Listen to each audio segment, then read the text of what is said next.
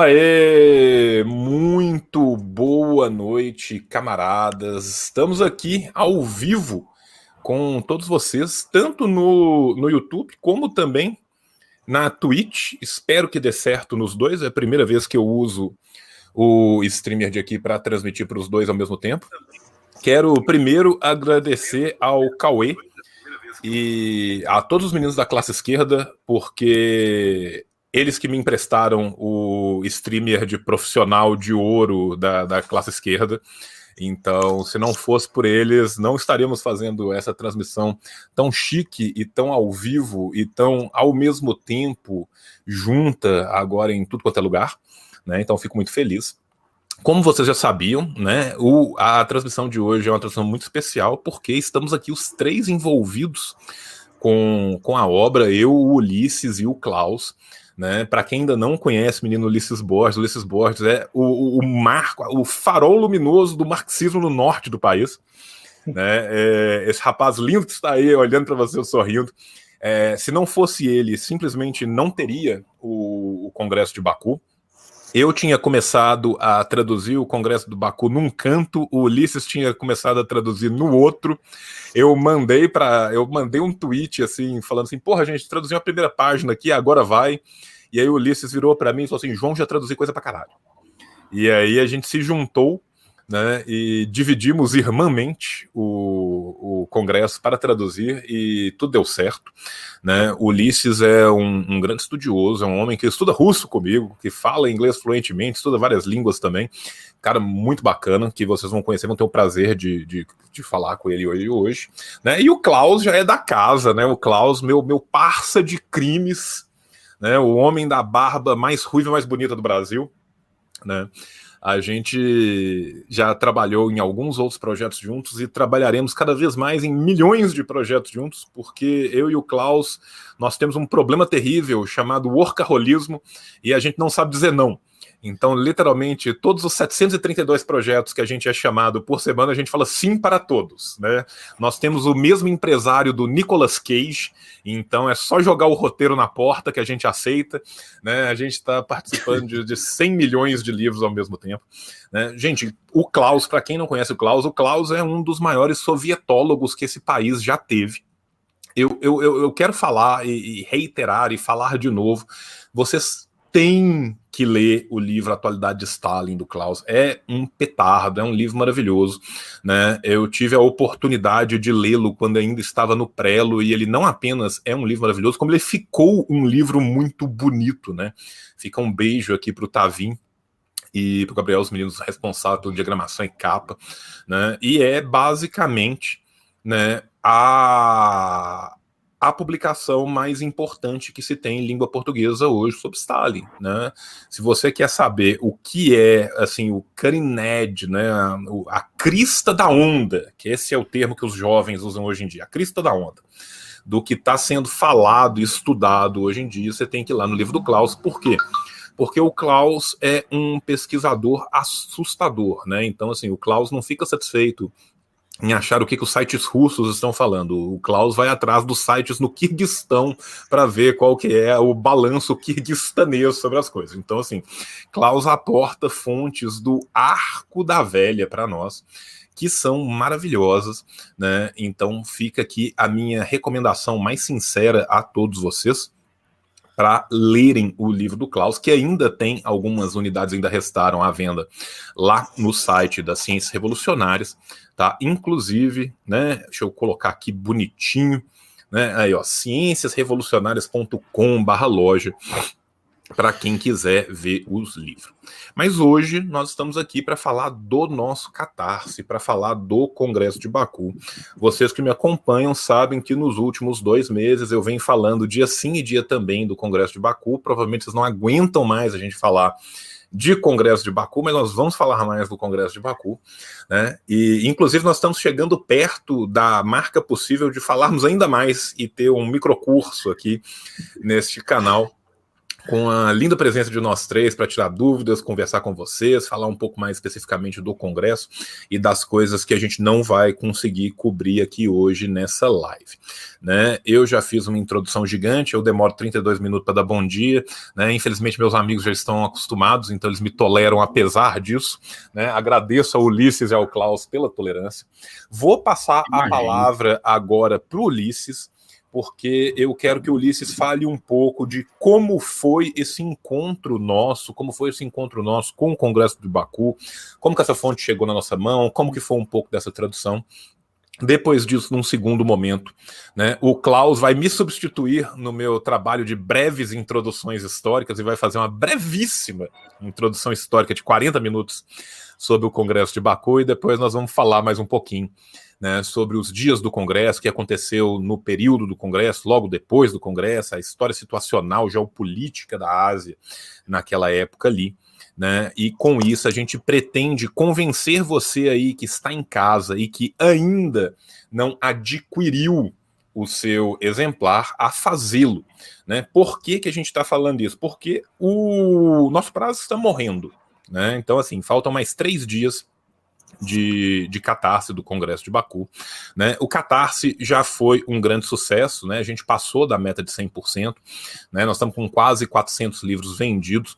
Então, assim, cara, a gente pensar hoje em dia no Brasil, a gente conseguir pegar né, um congresso anticolonial de 1920, né, e, e conseguir vender 400 livros no meio da crise do jeito que a gente está, já é uma vitória gigantesca né? E a gente acha que talvez a gente consiga ainda levar esse conhecimento para mais algumas pessoas, e é por isso que nós estamos fazendo essa live aqui hoje, para que vocês, conhecendo o Congresso, se apaixonem pelo Congresso da mesma forma que nós que trabalhamos aqui na, nessa tradução, no feitio desse livro, nos apaixonamos pelo Congresso. Tá? Ulisses, seja muito bem-vindo. É um prazer tê-lo aqui no canal, camarada. Espero que a primeira vez de mais vezes né? Te, te, tirar um pouco aí do seu trabalho no, no, no, fundo e te colocar na frente aí também, porque eu acho que você tem muito, muito a contribuir com a gente, com o nosso movimento, né? E, e aportar aí para nós. Então, vou deixar a palavra contigo para você falar um pouco. Vou, inclusive, deixar aqui, ó. Aí, deixar você bonitão na tela toda. Ah, valeu. Fica à vontade, a casa é tua. Valeu, João. Obrigado pelo convite. Obrigado, Klaus, também. É... E obrigado a todo mundo que está assistindo também. É... Vou contar mais ou menos como foi a história de, dessa tradução. É... Bem, ela é mais um fruto do, da pandemia, né? E do fato de ficarmos isolados, confinados. É, eu era tradutor durante alguns anos, eu não, não, não trabalhava mais com tradução, alguns anos também, e e durante essa pandemia acabei encontrando com justamente com, a, com as atas do, estenográficas, né, uh, do Congresso de Baku, que o João já tinha falado em algum outro momento e sem querer eu acabei encontrando e eu fui ler o, as atas e eu fui direto no, no manifesto. Eu quis traduzir o manifesto para ser publicado em algum outro lugar, mas somente o manifesto.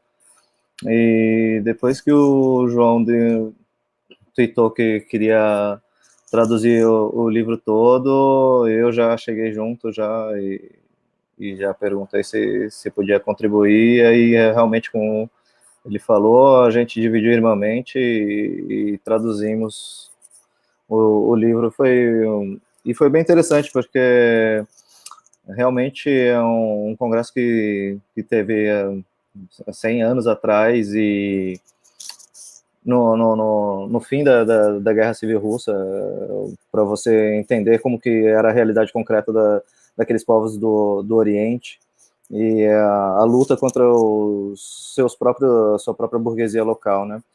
Isso daí foi, foi, foi bem surpreendente, porque eu não tinha noção da, da, da profundidade mesmo do, das temáticas que, que, eram, que foram abordadas no, no Congresso.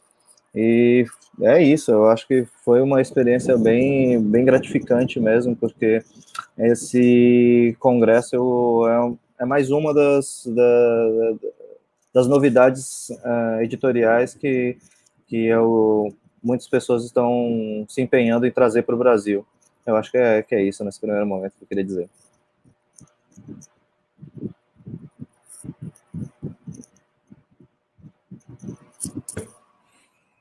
Ah, desculpa, eu estava respondendo um comentário na Twitch, me embananei todo aqui com as abas.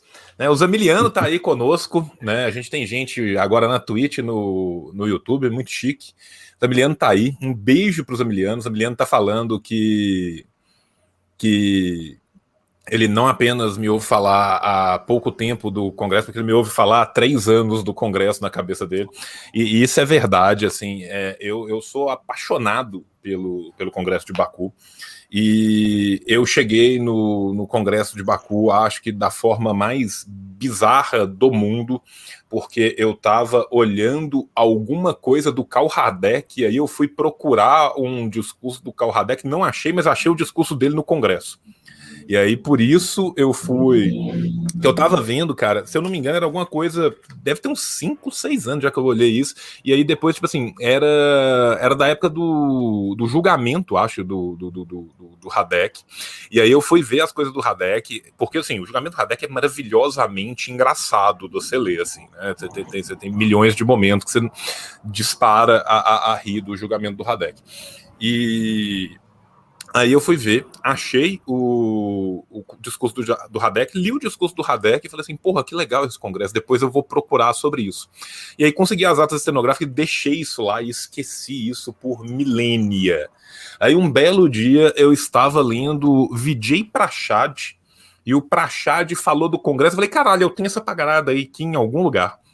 E aí eu fui ler, e aí eu li o congresso inteiro, eu comecei a ler o, o, o congresso do começo, e eu li o congresso de cabo em tipo dois dias e pouco, assim, foi, eu comi o congresso.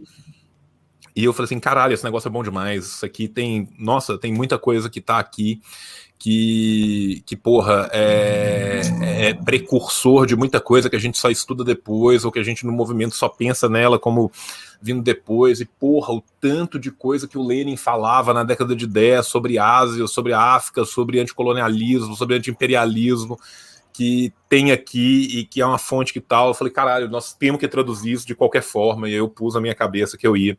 E eu custei a começar porque eu estava inclusive discutindo isso com o Klaus aqui antes da, da live, né? Que a gente, nós todos workaholics, temos o mesmo mal, que é aceitar 100 bilhões de coisas, fazer outros 100 trilhões, ter na nossa cabeça algo que a gente devia fazer como prioridade, mas aí a gente acaba fazendo outras várias coisas e colocando outras várias coisas na frente, não faz a prioridade, você se sente frustrado que não está fazendo nada enquanto está fazendo mil coisas ao mesmo tempo.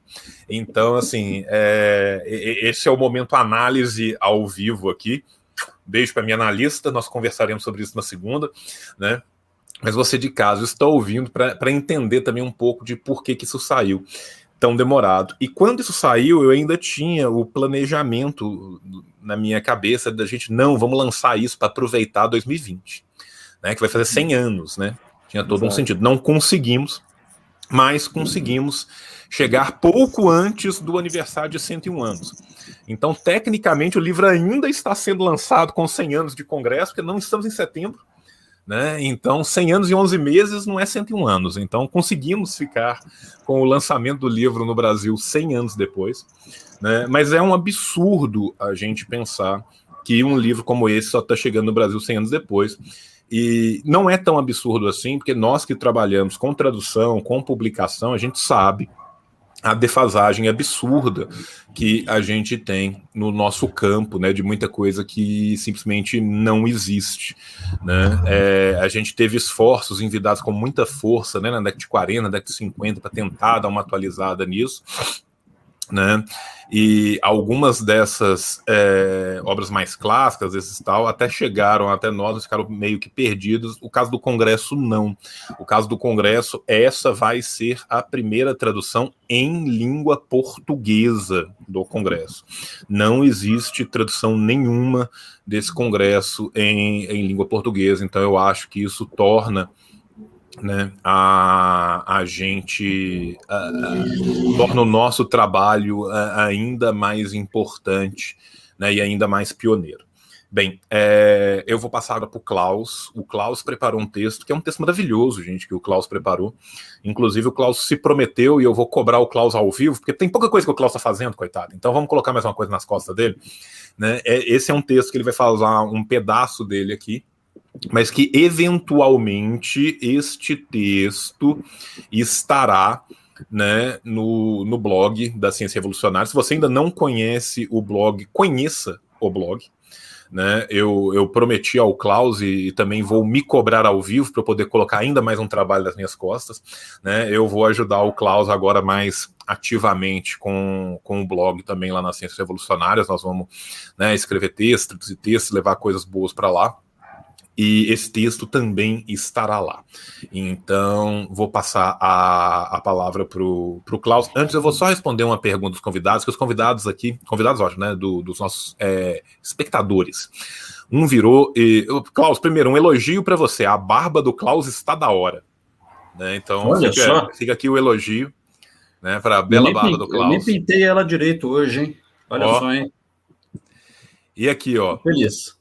O Populário perguntou: João, o livro vai vir no padrão de qualidade Ciências Revolucionárias com zilhões de anexos? Sim, o livro virá no padrão Ciências Revolucionárias com 3 bilhões de anexos. Inclusive, o melhor anexo de todos, o anexo mais fenomenal de todos, é o anexo que foi traduzido por último, que o Ulisses traduziu. Depois eu vou pedir para o Ulisses falar um pouco desse anexo, que ele é espetacular. Vou passar a palavra para o Klaus. O Klaus vai fazer para a gente aqui aquela breve introdução histórica, vai explicar para a gente um pouco do contexto, o que, é ali que está rolando, né? vai mostrar a importância né, de Lenin também, do pensamento de Lenin nesse anticolonialismo, também o pensamento de Stalin, gente. Se não fosse Stalin escrever aquelas lindas letrinhas de 1917, a tal determinação dos povos, não haveria um Congresso de Baku. Né? A Segunda Internacional a, desculpa, a Terceira Internacional também estava muito envolvida com isso. Inclusive, o segundo Congresso Global da Terceira Internacional tinha recém ocorrido quando o Congresso. Foi nesse Congresso que teve o chamamento para o Congresso de Baku. Eu vou falar um pouco disso depois. Então, muitas informações. Né? Vamos passar agora para o menino Klaus poder contar para a gente um pouco sobre o Congresso. Deixa eu colocar o Klaus bonitão aqui. Deixa eu lá, Plau. Boa noite, camaradas. Agradeço aí a inclusão nesse projeto. Queria elogiar muito a tradução de vocês, ficou muito boa, é, ficou muito bem revisada, ficou muito bem trabalhada. Eu, adorei quando eu li, quando me trouxeram ela para trabalhar nas ciências. Para mim é uma honra estar participando com vocês aqui desse projeto. Eu vou falar um pouco do contexto histórico que originou tanto é, materialmente quanto filosoficamente o Congresso, tá? Eu não vou trabalhar só o aspecto histórico, eu vou trabalhar um pouquinho do aspecto ideológico, tá? E eu queria começar dizendo que o Hobsbawm, famoso historiador, afirmou que por muito pouco a Revolução Francesa, a gente tem que voltar é, lá para falar sobre a opressão nacional, é, a Revolução Francesa, por muito pouco, não assumiu o caráter do que se convencionaria chamar de socialismo no século XIX e XX. No entanto, apesar de muito desenvolvidas essas aspirações e ambições dos revolucionários franceses, é, a Revolução Francesa não continha formulações completas o suficiente para atingir esses objetivos. Faltava, em certo aspecto, qualidade e quantidade nas respostas é, para as classes oprimidas pelas classes dominantes, né? Faltava uma resposta qualitativa, uma teoria e um desenvolvimento econômico mínimo dessas classes oprimidas para que elas pudessem dar uma resposta mais qualitativa que permitisse a não derrocada da Revolução Francesa, a não derrocada do jacobinismo. A derrocada do jacobinismo, embora fosse fruto, como bem apontou Lenin, é, de uma limitação histórica, né? Foi possível devido à falta de desenvolvimento do proletariado, das indústrias, do sindicato, em suma, das forças produtivas e relações de produção, mas foi possível também graças ao baixo desenvolvimento de suas ideias guias de, sobre o conjunto de classes e relações sociais, que infelizmente mostraram-se incapazes de realizar a manutenção dessa revolução. Os jacobinos não estavam seguros e cientes do firme apoio das classes mais pobres da sociedade, tanto os camponeses quanto os trabalhadores, A sua política para com essas classes tinha um caráter mega contraditório, e enquanto os preços fixos dos alimentos eram muito bons é, para os interesses dos mais pobres, o limite dos seus salários, que também eram fixos e não aumentavam, as prestações de serviços e várias outras medidas também geravam um descontentamento e um antagonismo. E pouco a pouco, sem perceber, o jacobinismo estava fazendo a política da burguesia. As condições históricas daquele tempo também não eram maduras o suficientes para a transição para uma etapa superior socialmente. Né? E ambos eram, portanto, limitações históricas. Né? O Estado jacobinista ele era um Estado muito mais focado na eliminação da classe feudal, do controle do aparato burocrático, do que propriamente algo já formulado historicamente para ir além é, do capitalismo. Isto significava que, de certo modo, infelizmente, todos os esforços dos jacobinistas, como Robespierre, para conseguir uma sociedade mais justa, feliz, humana, embora importantes, estavam, eu vou colocar entre aspas, destinados a falhar. Eram a, era a burguesia que ia acabar colhendo esses frutos, e por isso todos os ideais socialistas que a Revolução Francesa inspiraria não seriam cumpridos pelos revolucionários franceses daquele período, e acabariam ficando a cargo dos revolucionários que surgiriam no século XIX e XX. Né? Embora esses ideais socialistas eles tenham na historiografia e na filosofia é, longa data, né?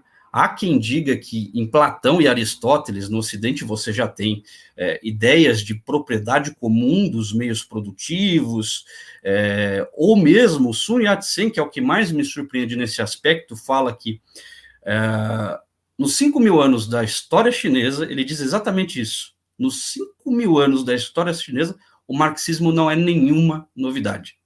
Ele fala isso abertamente. Isso foi uma das coisas que me encantou em ler o livro dele, Os Três Princípios do Povo, né? livro em que ele trabalha o princípio do nacionalismo, da democracia e do socialismo, que na época muito se traduzia é, como, como termo bem-estar social né, para os chineses, mas era, era praticamente, na prática, um socialismo não era o marxismo, mas era um socialismo. E, e, e basicamente, o Sun Yat-sen vai dizer que esses, isso tudo já existia na história chinesa, não é novidade. O quanto isso é verdade, eu não sei, mas uma coisa disso tudo é fato.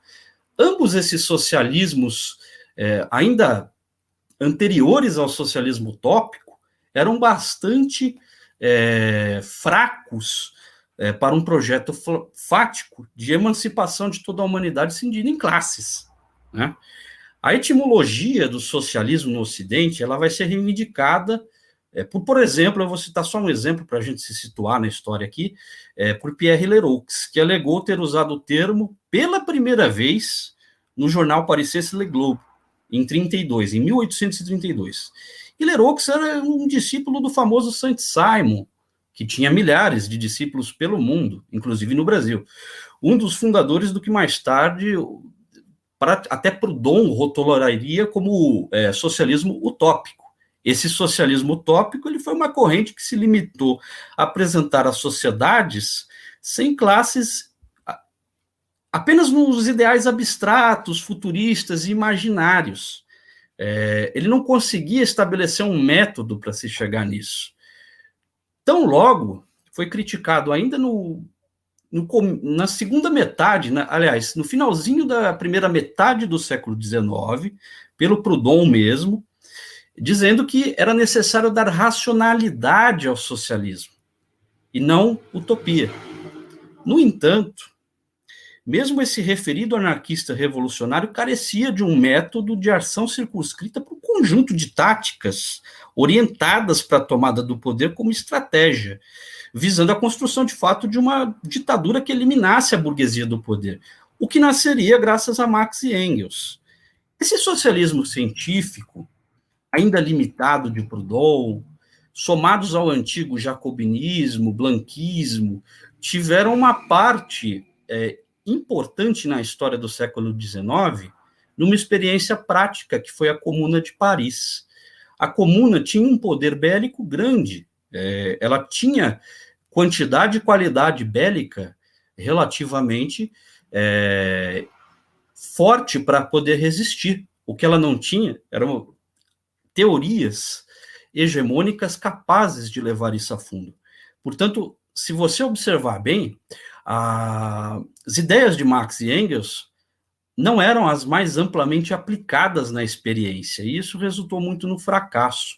Para quem não sabe, Marx e Engels, eles mudam a teoria militar de Clausewitz. Clausewitz foi um importante historiador militar, né, um importante general de guerra, é, napoleônico, inclusive, que falava que a guerra nada mais é do que a política por outros meios. Marx e Engels submetem Clausewitz à luta de classes. Então, a política não é só a guerra prolongada por outros meios, ela é a guerra prolongada por outros meios contra as classes trabalhadoras ou oprimidas pelas classes dominantes. Né? Essa foi a inversão fundamental. E a comuna, infelizmente, não tinha muito desses ideais tão bem desenvolvidos, e por isso acabou fracassando. Apesar de limitado e fraco, esse socialismo pré-marxista, e portanto de início bastante utópico, que foi sucedido com pouca cientificidade por Proudhon, ele já representou uma coisa importante na história da humanidade. É, ele representou, de certo modo, a fase superior das reivindicações quase socialistas da Revolução Francesa. Né? Portanto, esse conjunto acabado é, de Proudhon, criticado pelos contributos de Marx e Engels, serviram a diversos séculos, a diversos círculos comunistas no mundo todo no século XX. É, diversos desses círculos comunistas e marxistas, portanto, vão formar duas importantes escolas do movimento revolucionário comunista do início do século XX. A meu ver, as duas mais importantes do início do século, né, das duas primeiras décadas. A escola social-democrata alemã, né, que naquela época, a gente tem que uh, falar isso, o, o, os comunistas não se organizavam ainda no Partido Comunista, eles se organizavam dentro da social-democracia. Né? E, posteriormente, a social-democracia se converteria em partidos comunistas. Então, a primeira escola, a social-democracia alemã, é, que viraria o Partido Comunista Alemão, foi a escola responsável pela criação do conceito de conselho operário, de Soviet. Eles extraem isso das críticas de Marx e Engels à Comuna de Paris e conseguem levar isso, de certo modo, para os bolcheviques, que em 1905 é, maravilhados pelo, pela ideia, principalmente de Rosa Luxemburgo, é, desenvolvem ela por toda a Rússia, a formação desses conselhos. E a escola que vem posterior à escola alemã, de suma importância e se desenvolvendo paralelo a ela, foi a Escola Social Democrata Operário Russa, que se tornaria posteriormente o Partido Comunista da Rússia e após o Partido Comunista da URSS. Né? Como o capitalismo ele se desenvolve desigualmente, a mudança histórica deste sistema ele leva de certo modo à conversão brutal da concorrência em monopólio, né? e permitem à burguesia de certo modo um salto qualitativo na exploração do homem sobre o homem. Cada vez mais Marx já previa, principalmente nas suas obras de maturidade, como bem atentava Lenin, que a livre concorrência ia deixar de existir para dar lugar à era dos monopólios ou oligopólios. Vejam, uma coisa importante aqui mencionar. É, quando Marx é, fala dessas formulações de que a concorrência deixará de existir, é importante a gente ter em mente que a concorrência, ele tinha uma ideia da concorrência através do quê? Da literatura corrente no tempo dele. A literatura corrente do tempo dele não era o que de fato estava acontecendo exatamente no tempo dele. Então, já estava acontecendo a monopolização na época que o Marx é, estava se inteirando sobre o capitalismo. No entanto, ele só conseguiu teorizar isso ao final de sua obra. E Lenin, já pegando historiadores mais atualizados, pegando economistas mais atualizados, consegue perceber que ao fim do século XIX já não existia mais livre concorrência em praticamente nenhum tipo de modelo de desenvolvimento capitalista. Né? Fosse com intervenção do Estado, fosse sem intervenção do Estado, não existia mais livre concorrência. Então, há, há uma hipocrisia liberal que circula o mundo até hoje, dizendo que o, o problema do monopolismo é a intervenção do Estado, e não é. Se você não intervém, dá no mesmo. Para a lógica do capitalismo, dá no mesmo. E Lenin mostrou isso muito bem, e hoje você vai ter até bons é, economistas, como Adriano Benayon, que vão mostrar que isso acontece independentemente do nível também de intervenção do Estado. Essa mudança estrutural que o, o capitalismo tem, esse desenvolvimento desigual, que é natural dele, ele leva o sistema a cada vez mais se valer da opressão de tipo nacional para poder convalidar a extração da mais-valia e a exploração. Na modernidade, a origem do capitalismo não seria nada bem sucedida sem a criação de ideologias que inferiorizassem naturalmente os explorados. Sem a criação do conceito de raça, do racismo, da inferiorização e divisão dos povos em civilizados, não civilizados, ficava impossível você justificar para os trabalhadores das nações capitalistas desenvolvidas a exploração dos outros povos, porque eles sentiam isso na pele. Eles sentiam isso na pele. Então, você precisava, de algum modo, justificar isso. Essa questão de se foi conscientemente ou não que os capitalistas fizeram isso é um outro debate que eu não vou entrar nele agora. Mas já nas primeiras expansões das navegações europeias, diversas cartas enviadas da burguesia para as classes governantes justificavam a ocupação e o extermínio dos povos não europeus com a criação do conceito de raça. Isso pela ideia de que os não europeus eram, veja, hereditariamente inferiores aos europeus. E no que, que isso se distingue, por exemplo, é, da antiguidade, da escravidão e dos conceitos filosóficos que existiam lá. Diferentemente do antigo etnocentrismo aristotélico, né, que beirava mais uma xenofobia e se limitava a inferiorizar os não gregos, mas não atentando às características fundamentais do racismo, aqui já existem duas diferenças. Primeiro, a existência de uma correlação entre as características físicas, as qualidades morais, psíquicas, sociais, né, associadas, de certo modo, à biologia das raças. E que a humanidade é, portanto, dividida em raças superiores e inferiores por isso. Né? Então, antes, é, quando Aristóteles dizia os não gregos são bárbaros, é, de certo modo, o João pode falar até um pouco melhor disso que eu, que ele é um grande historiador. Ele lê grego, ele lê latim, ele, ele, é um grande historiador nesse sentido, ele pode até falar um pouco melhor disso que eu. Mas se eu não me engano, é, quando Aristóteles fala isso, ele vai dizer que é, isso é um problema de simplesmente as pessoas se, se mudarem, de certo modo, para a Grécia. Não é um problema biológico. Então, era mais uma, uma regionalidade. Tanto que é engraçado que Alexandre o Grande ele é o primeiro a desobedecer Aristóteles no, durante a, as invasões que ele fazia. Primeiro que, embora ele brutalizasse os, os, os, rivais, ele respeitava, ele gostava, ele não gostava de destruir plenamente as culturas.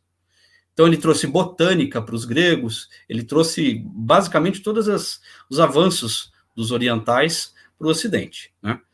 É, então, dentro desse contexto, nós temos uma diferença entre o que é, é etnocentrismo e racismo. O racismo é biológico, o etnocentrismo não exatamente.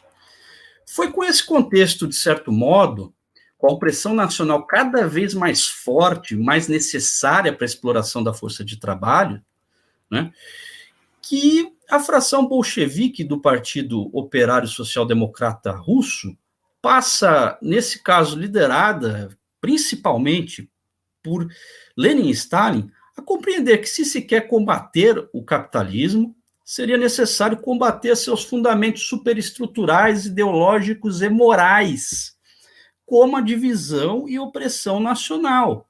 Tanto na Rússia como na China, as classes capitalistas e seus representantes mais é, assíduos para melhor fazer o uso da exploração, eles tinham de aplicar uma linguagem única aos explorados.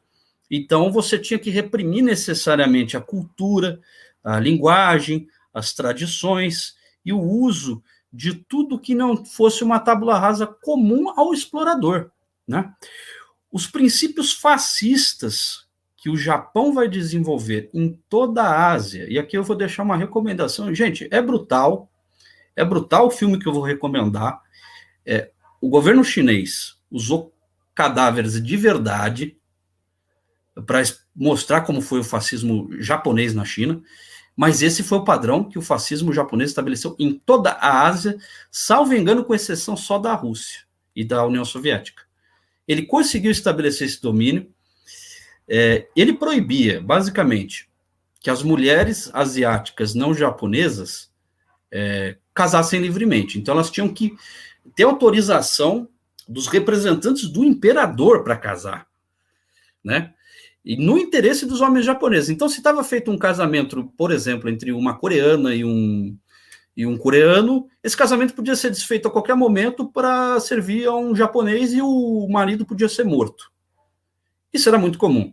A repressão brutal também à língua era muito comum. Era, você tinha que falar, inclusive, a língua dos filhos do sol, ao contrário dos filhos da lua, que eram as formas superestruturais dos feudalismos é, próprios ali do Oriente. Né? É, os japoneses acreditavam que eles eram o Sol e que o restante do Oriente era a Lua. É, de certo modo, eles acreditavam serem o que ilumina e o resto o que escurece. É, eles tinham esse predomínio, de certo modo. Né? E com isso, eles faziam brutalidades. Mas o, o mais curioso disso, sabe com quem que eles aprenderam isso? Com os britânicos. Uma extensa historiografia já existe nesse sentido, de provar que, depois da Revolução Meiji no Japão, basicamente é, houve uma abertura e o Japão começou a se industrializar. Né? Uh, o antigo governo derrubado, o shogunato Tokugawa, era contra uh, o envolvimento do Japão fora do território. E isso não permitia com que o Japão se desenvolvesse. Né? Então ele foi derrubado, esse governo, por necessidades econômicas, até porque as outras potências já estavam se desenvolvendo e o Japão atrasado. E nisso, basicamente, tornou-se um imperativo derrubar esse governo para poder é, parar, até certo ponto, a intervenção, é, principalmente estadunidense, no território japonês, que era muito grande. Né? E o Japão, é, após o, a Revolução Meiji, e após uma série de sucessão de governos diferentes e tal, passa a culpar os outros povos asiáticos por isso. Mas antes, ele manda especialistas técnicos aprenderem política, tecnologia militar, econômica, industrial com os ingleses. Então, toda a indústria japonesa naquele período era uma cópia um pouco melhorada em vários aspectos da indústria bélica britânica. Então, todo o fascismo é britânico. O fascismo japonês, ele é, ele tem origem no Império Britânico. Isso, isso é inegável, isso é inegável. E assim, é, tendo isso em mente, os czaristas também faziam a mesma coisa. Os czaristas que, inclusive, eram o quê? Primos, irmãos de quem? Dos britânicos. Eles faziam as mesmas coisas com os povos eslavos. Gente, já, você já imaginou você ser proibido de falar a sua própria língua e no meio do chicote você ter que aprender uh, uma língua é, dominante? Pois é, é, é, era isso que sofriam os povos asiáticos naquele período.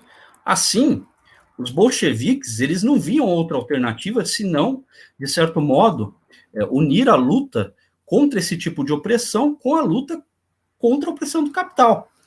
Os bolcheviques acreditavam que a necessidade de permitir essa autodeterminação dos povos, ou seja, o direito de exercício da língua, dos costumes, das tradições tão brutalmente atacadas pelo imperialismo mundial, eram essenciais para o socialismo.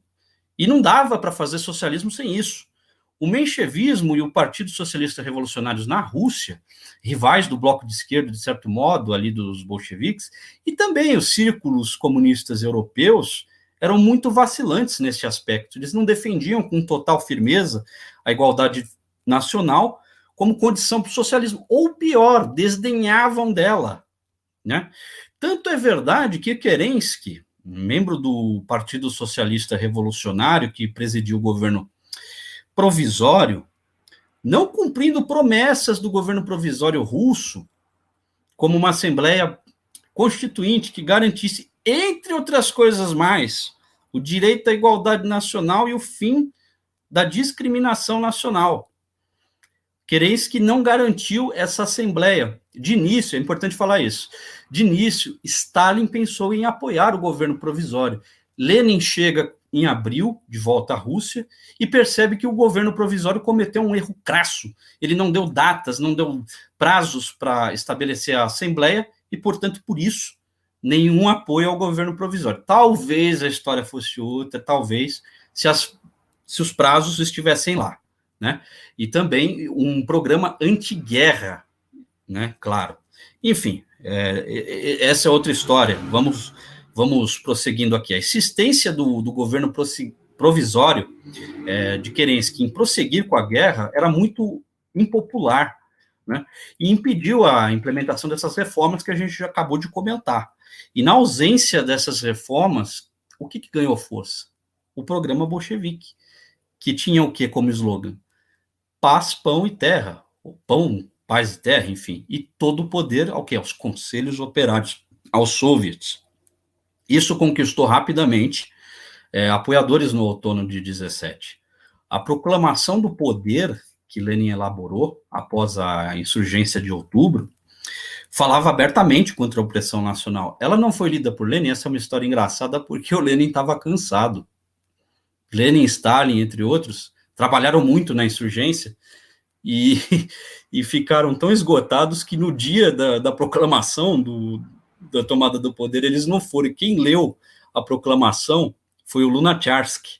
Ele anunciou, após a insurreição, não só a tomada do poder, mas o programa. Eu vou ler aqui o trecho para vocês verem como o, o, os soviéticos, o, aliás, os bolcheviques tinham um programa qualitativamente melhor para o mundo e por isso eles foram bem-sucedidos. O governo soviético irá propor uma paz democrática a todas as nações e o estabelecimento de um armistício imediato em todas as frentes, ou seja, já rompendo aqui com todas as frentes que estavam na Primeira Guerra. Assegurará a transferência de terra dos proprietários da coroa, dos mosteiros, para os comitês camponeses sem compensação.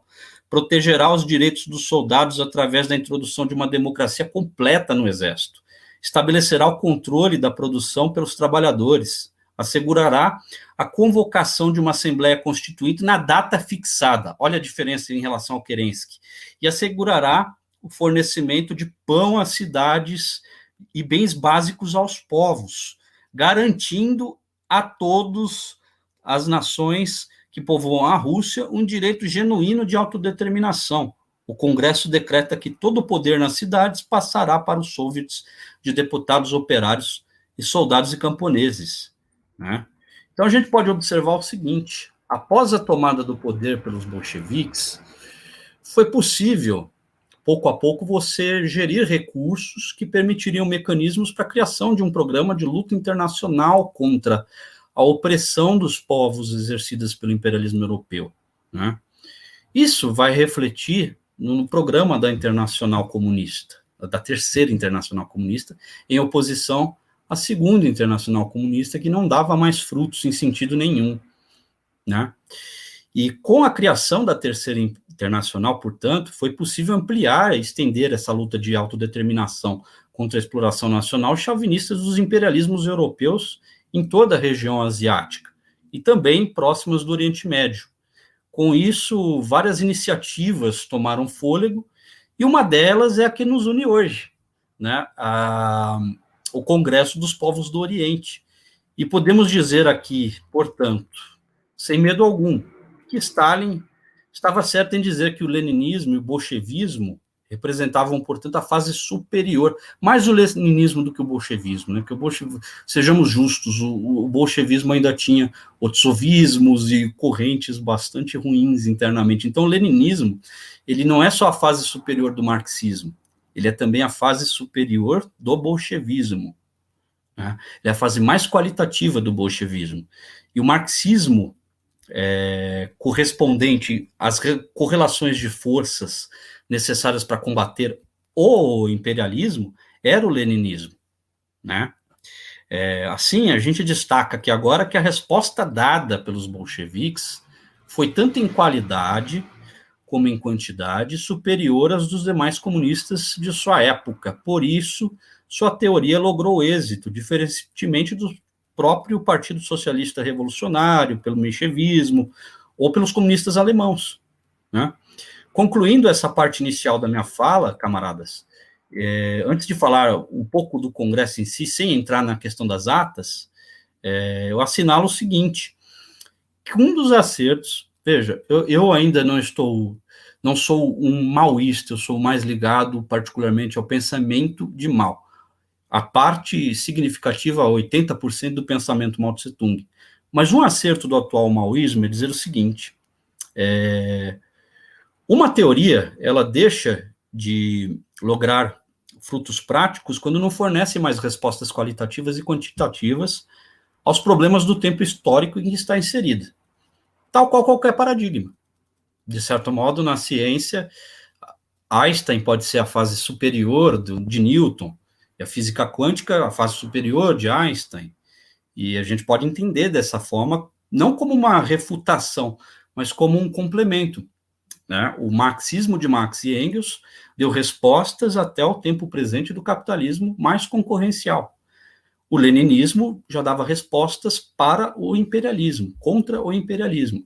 Embora todo o leninismo seja possível de se ver embrionário é, na obra de Marx e Engels, e isso é uma coisa bonita do Congresso de Baco, vocês vão ver inúmeras citações é, é, de, de, autores é, do mundo todo falando, é, reproduzindo a mais famosa, uma nação que explora outra nação jamais será livre.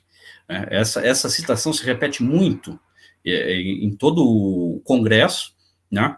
E é importante agora a gente falar um pouco do, do, do, do contexto histórico do Congresso, porque não foi nada fácil pessoas morreram no decorrer da viagem para Baco. E, e, e, o contexto era muito complicado. Esse congresso ele foi uma conferência multinacional que foi realizada em setembro de 1920 pela Internacional em Baco, Azerbaijão, né? é, então capital é, soviética no futuro, ali em 1922, e o Congresso contou com a participação em 1920 de quase 1.900 delegados de toda a Ásia, Europa, e marcou o compromisso do Comintern de apoiar os movimentos nacionalistas revolucionários no leste colonial, além do movimento operário radical tradicional, né? que era uma coisa que, que os comunistas, é, em geral, se negavam a fazer, apoiar é, essas experiências nacionalistas revolucionárias. Embora com a presença é, de delegados que representassem mais de duas dezenas de entidades étnicas do Oriente Médio e Extremo Oriente, o Congresso de Baku foi por longos discursos de líderes do Partido Comunista Russo, incluindo Zinoviev, Radek, John Reed, muitos outros, né? É, o contexto histórico dele é, é bastante emocionante, né? eu entendo toda a alegria que o João coloca na, nessa questão quando você vê a dificuldade das pessoas de viajar para lá. A Internacional ela foi estabelecida num congresso fundador realizado em 19 e de início ela contou com a presença de muitos simpatizantes que não tinham mandatos, não eram de origem comunista, e ela foi se aperfeiçoando conforme teve o segundo congresso, né? Foi esse último congresso da Internacional, o segundo, o mais é, fulminante para gerar o Congresso de Baco também, né? O mais inclusive encontro com a presença de um contingente de delegados do continente asiático que autorizou a convocação né, especializada para reunir os diversos movimentos nacionais anticoloniais em torno do Comintern. Esses movimentos de libertação nacional e colonial, eles foram vistos como um mecanismo para a destruição paulatina dos impérios coloniais e a remoção dos mercados que eram estratégicos para eles, né, para o imperialismo. Além disso, é, com o sentimento revolucionário forte nas nações que faziam fronteira ali com a Rússia, o Comintern ele acreditava fortemente é, nos movimentos revolucionários desses países, né? fornecia uma linha é, para eles de defesa para repelir a invasão estrangeira é, e também para repelir os inimigos do bolchevismo. Né? A convocação por escrito para o Congresso foi feita na edição de julho de 1920 da revista mensal do Comintern, que foi assinada pelo Zinoviev, na época presidente do Comintern, né? E mais 25 membros da Europa Ocidental, dos Estados Unidos, da Terceira Internacional e tudo mais.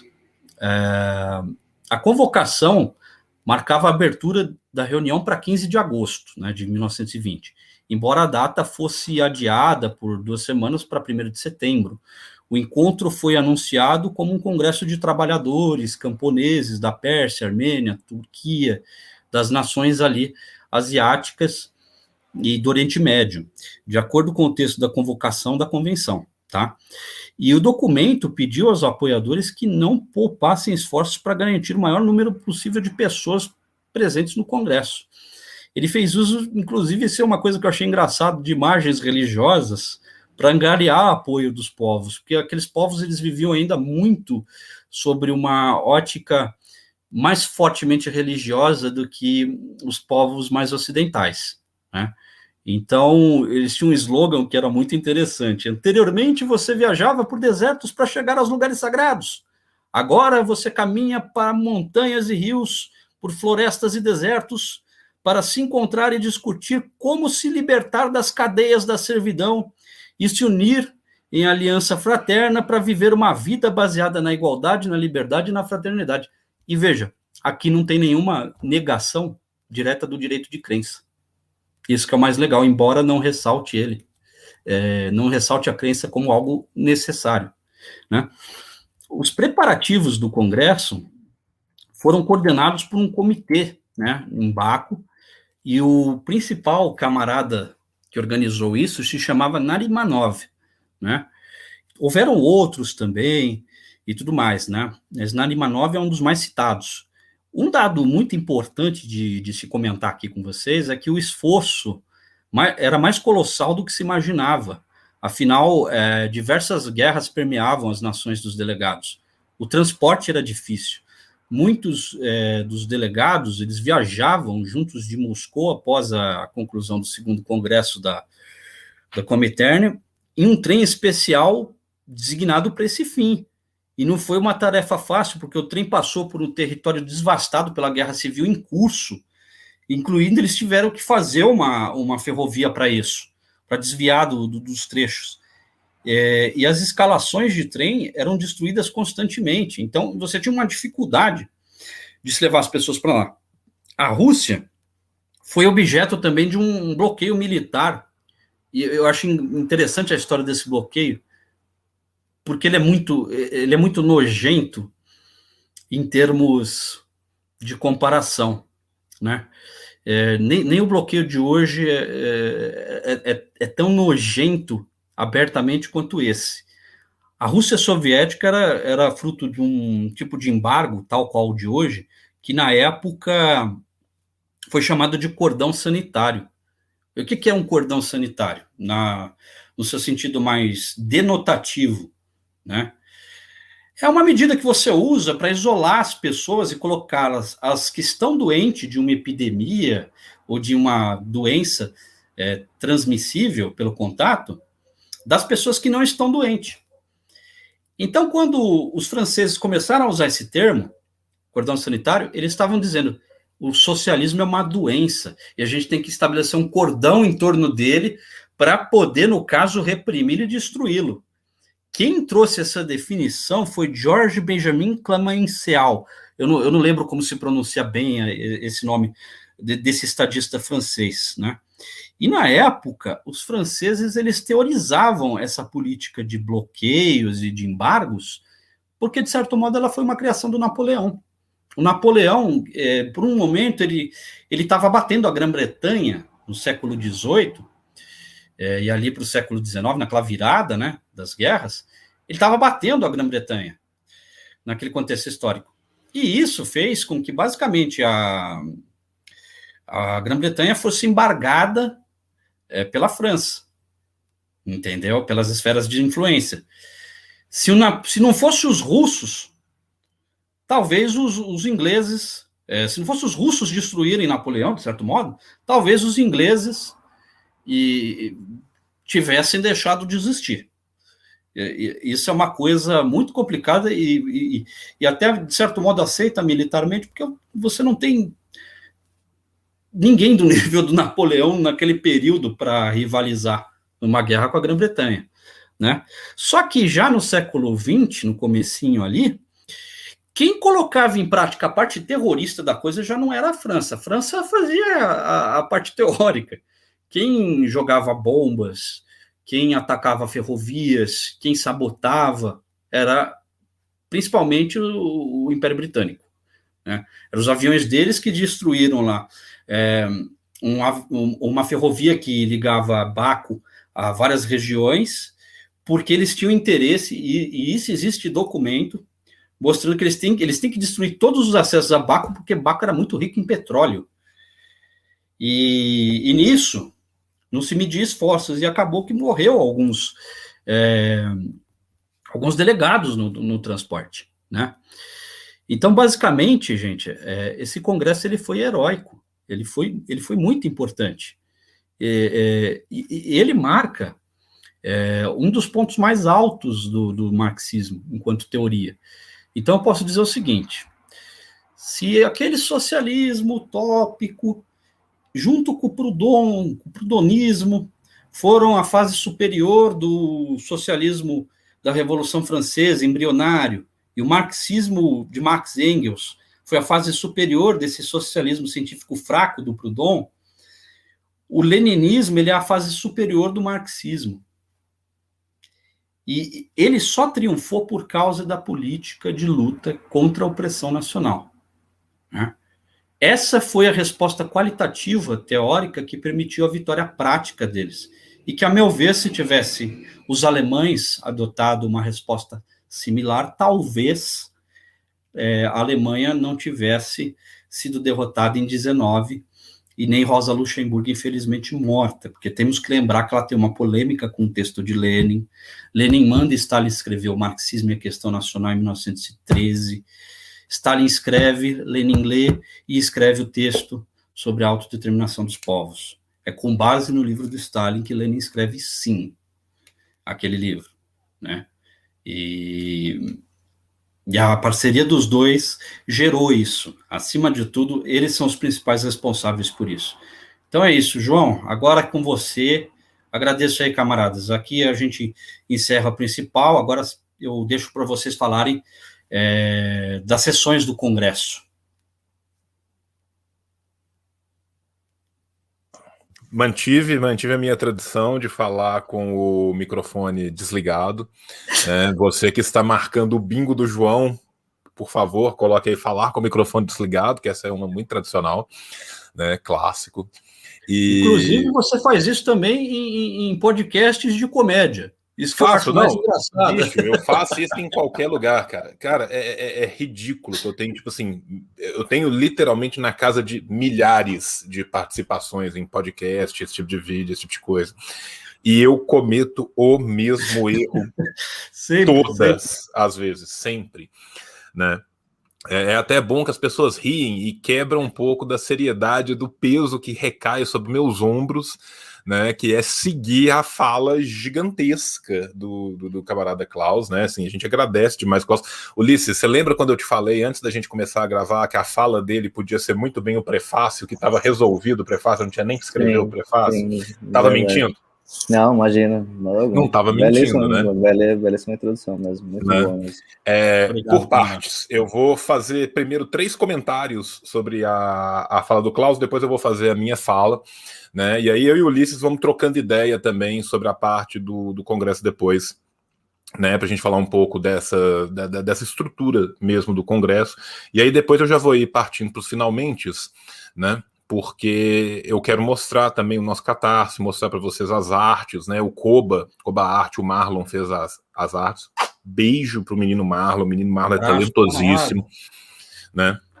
E antes disso, por parte, um, o nome do francês é Clemenceau, tá? Para te, te, Clemenceau, para te ajudar. Dois, vou falar sobre Aristóteles e os bárbaros. Você pediu para falar, eu não quis te interromper na hora para não quebrar a sua linha de pensamento e anotei aqui para eu falar depois. Bárbaros, barbaru, no seu nominativo, em grego antigo, é estrangeiro, é a palavra usada para estrangeiro. Né? Então, literalmente, o estrangeiro para o grego é o bárbaro. Bárbaro em que sentido? Aquele que não é dotado da coiné, que não é dotado da cultura, que não teve a paideia, que não teve a educação que o grego tem. Então, por mais que politicamente nas próprias cidades gregas os estrangeiros nunca alcançavam a mesmo, o mesmo status é, de cidadão que o grego nato, né, fosse na Confederação Lacedemônica em Esparta, fosse em Atenas, fosse em Corinto, fosse em Alhures, ainda assim ele era passível de receber a educação grega e se tornar um membro ativo daquela sociedade. Né? Então, assim, sobre isso, é... gente, me esqueceu, ah, tem um historiador francês maravilhoso que tem um livro chamado que, que, é sobre a questão do estrangeiro na, na Grécia, que é espetacular. Se eu conseguir lembrar, eu vou colocar a, a dica da literatura aqui, mas agora me fugiu totalmente né, o, o, o nome do historiador. Segunda coisa, né? Alguém perguntou o nome do filme que o Klaus falou, mas o Klaus não falou o nome do filme, ele mudou ah, de assunto. Desculpe, é, é o Campo Deixa 731. Campo 731. Campo 731, ou em inglês ele foi traduzido muitas vezes por Men Behind the Sun, the Homens sun. por trás do Sol. Gente, é né? pesado. Né? Já é ou... é filme considerado perturbador, é cinema é extremo. É, cinema extremo. Agora, se você quiser procurar mais fácil, você procura por Hei Taiyan Shi Tai San Chi, e aí você vai achar. Que é o, o nome original do filme. Acho que é mais fácil a gente passar assim, né? Que aí quem tiver dúvida pode procurar né, para facilitar. Mas falando sério, é, você procurar por inglês Man Behind the Sun, você vai achar ele com alguma facilidade. Né? E, de fato, é, é um filme perturbador. É, é, é perturbador mesmo. Mesmo. É gore para um caralho. São torturas que eram aplicadas a prisioneiros chineses e russos pelo fascismo japonês. Então, não. Manchúria, vá... né? Na Manchúria, exatamente. Na Manchúria. Não vá uhum. é, esperando nada de bom, porque não virá. Né? Então, assim, o filme é ótimo, né? Assim, é um filme excelente. É, Você vai se é, contorcer na cadeira o tempo todo. Vai, é, mas, mas, mas é igual o Idias Matri, né? Vai e veja, por exemplo. Esses filmes Nossa. que falam de tortura de guerra vai ver quando a gente fala, triga, né, a memória, né? Você sente a dor, né? Você envelhece um pouco junto com o menino, né? Na hora que você fala, do, uhum. você vê o vai veja três e vezes, três vezes seguida, você ganha quatro rugas e seis cabelo branco. É um negócio de louco, assim. O filme te envelhece. Mas ficando aqui na, na dica de, de, de cinemas, né? Ó, o Red York aqui já até colocou o link aí para nós. É, tem bastante Grande... cara que já fez a review desse filme, inclusive, né? Se você não quiser ver, pelo menos você. Sim, sim. tem bastante camarada, no YouTube. camarada Red York é um grande camarada e um grande tradutor também. Né? Então, um beijo aqui de tradutores para tradutores, né? Para o camarada Red York, que está sempre nos, nos acompanhando. Eu fiz algumas várias é, anotações aqui sobre o contexto, e aí eu vou falar essas anotações minhas do contexto, e depois eu e o Lisão falando né, do, do da, da, estrutura mesmo do, do, do, Congresso, dos dias e tal. Né? É, deixa eu só ir pegando minhas coisas aqui para eu ir ticando, para eu saber o que, que eu já falei e o que, que eu ainda não falei. Aqui eu já cobri. Né? Uma coisa que é muito importante a, a gente deixar explicitado e que o Klaus já começou a falar sobre ela, eu só vou lembrar para avançar um pouco na, na minha fala é a diferença brutal do tratamento dado pela terceira internacional em relação à segunda internacional aos trabalhadores e aos camponeses das colônias e semicolônias e aos países, né, e às colônias e aos países que eram colônias e semicolônias. Né? Enquanto a gente tem no leninismo, né, a fase superior do bolchevismo, este tratamento de ver nestas pessoas o fulcro da possibilidade da construção da revolução para além das fronteiras da União Soviética, né, a possibilidade de construção revolucionária, de repúblicas que se tornariam repúblicas socialistas, que se federalizariam na tentativa da construção de uma revolução, inclusive mundial, a Segunda Internacional via isso como um futuro distante, lá no final do século XIX, e a partir de 1906, 1907, ela muda ainda mais e passa a aplicar um nacional chauvinismo absurdo que vai desaguar né, naquilo que Rosa Luxemburgo chama do cadáver decomposto da, da Internacional e do Sozialpartei Deutschland, né, do Partido Social Democrático Alemão. Então, esta primeira diferença, que é uma diferença brutal, é exatamente a diferença que vai permitir que um congresso como o Congresso de Baku seja conclamado.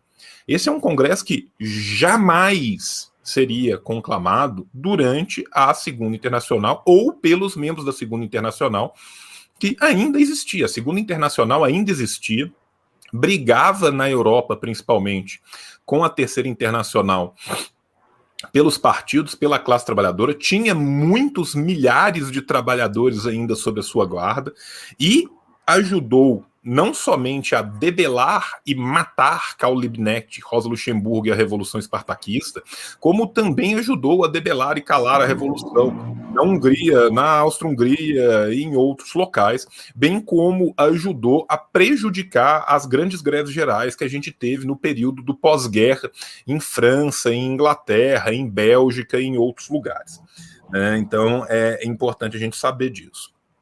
Lenin não era uma pessoa que começou a se aperceber dos problemas fora da Europa, entre aspas, né, depois que o Partido Bolchevique toma o poder em 17. Antes, pelo contrário. Se você estuda os escritos de Lenin, você vai ver que ele é um, uma pessoa que acompanha cotidianamente as evoluções da geopolítica contemporânea a ele. Né? Lenin acompanhou toda a leva que teve de sublevações nacionalistas né, no começo da década de 10 na Ásia, bem como no, na metade para o final da década de 10 na Ásia. E Lenin tem diversos textos sobre Ásia, que são textos interessantíssimos, que muitas vezes a gente fica com, com eles perdidos, esquecidos, porque são textos que você acha com muita facilidade na, nas obras completas em inglês ou nas obras completas em russo, mas que quando são feitas essas obras traduzidas para o português, que são sinóticos, né, que a gente pega uma coisa que tem quarenta e tantos volumes e transforma em três volumes, transforma em seis volumes, quando muito, boa parte desses textos do anti-imperialismo muito aberto de Lenin, já na virada da década de zero do século XX para a década de 10, eles ficam esquecidos. Né? E Lenin escreveu durante, é, como o Cláudio já falou, né, o, a Terceira Internacional tinha acabado de ter o seu segundo congresso. O segundo congresso ele tinha acontecido um mês e pouco antes. Né, então, assim, era uma coisa muito recente quando teve o chamado. E neste segundo congresso, Lenin escreve algumas diversas teses que são enviadas para o Congresso de Baku e que eu vou fazer questão de falar aqui um pouco sobre os nortes dessas teses, para vocês verem o quanto isso era avançado para a época. Porque tem muitos tópicos aqui que a gente vai ver eles como tópicos comuns, principalmente nas lutas anticoloniais da Ásia e da África da década de 50 e 60, mas que já estão presentes no leninismo, que já estão presentes em Lenin lá atrás na década de 10. Vou me permitir aqui que eu anotei, eu peguei as teses, estudei uma por uma e fui anotando, né? Primeiro, né? É, Lenin mostrava que a falsa liberdade apregoada pelo imperialismo no pós-guerra era uma mentira. Né? O imperialismo no pós-guerra ele vinha tentando, principalmente o imperialismo britânico e francês, né, que no pós-guerra foi muito desorganizado, né, na, na, na Ásia, principalmente, na África também tinha sido. Inclusive, tivemos a presença de delegados africanos no Congresso. O Congresso, gente, ele é verdadeiramente mundial, ainda mais se a gente for pensar o que, que era um Congresso daquela época. Né? A gente tinha delegados das Américas, a gente tinha delegados da África, a gente tinha delegados da Ásia, em sua maioria, e muitos delegados também da Europa, que foram dos países. Né? E isso foi um, uma grande novidade nesse sentido. Nunca antes, né, para usar o termo do Lula, nunca antes na história desse país se tinha feito no Azerbaijão uma reunião tão global antes. Né? Então, o que, que o Lenin fala? O Lenin fala que essas estruturas que estavam sendo construídas de alguns governos locais, que eram governos baseados simplesmente é, nas elites locais, elas mantinham estruturas políticas, econômicas e culturais completamente ligadas à antiga colônia com um falso viés de democracia. Lenin só não usou o termo neocolonialismo, tá? Mas Lenin está aqui falando em 1920 o que, que é o neocolonialismo. Né? O Lenin está fazendo aqui em 1920 a denúncia que o Kwame Nkrumah ia ter que levar 10 anos de pau da Inglaterra em Gana para fazer essa denúncia na década de 60. Lenin está fazendo aqui a denúncia que Fanon faria na década de 50, avisando ao panafricanismo de direita do que, que seria a essencialização dessa ideia de África sem inserir luta de classes dentro da, da equação. Né? Segundo, Lenin fala diretamente da questão de compreender a luta de classes no Oriente. E fala a partir dessa primeira questão, ou seja, o que, que ele está querendo dizer? Ele está querendo dizer que não basta a construção de uma pseudo-nação, de uma pseudo-nacionalidade, de uma pseudo-estrutura de poder que não seja nada além daqueles antigos líderes que foram substituídos pelo colonialismo, agora recolocados como uma espécie de burguesia compradora. O que ele está falando é que tem que se entender a luta de classe, tem que se entender a luta de classe com a forma como ela desenvolve em Ásia, com a forma como ela desenvolve em África, com a forma como ela desenvolve nas colônias, qual seja a presença massiva do campesinato, um proletariado não exatamente organizado ou ainda pouco insurgente, né? ou seja, a gente vê uma leitura profunda de Lenin é, das condições locais, que foi algo que tinha sido negligenciado pela tradição marxista, salvo raríssimas exceções. Porque, por exemplo, assim, cara, a gente pega Marx. Marx e Engels, na década de 40 do século XIX, estão falando do colonialismo interno da Inglaterra contra a Irlanda. Estão falando da questão polonesa.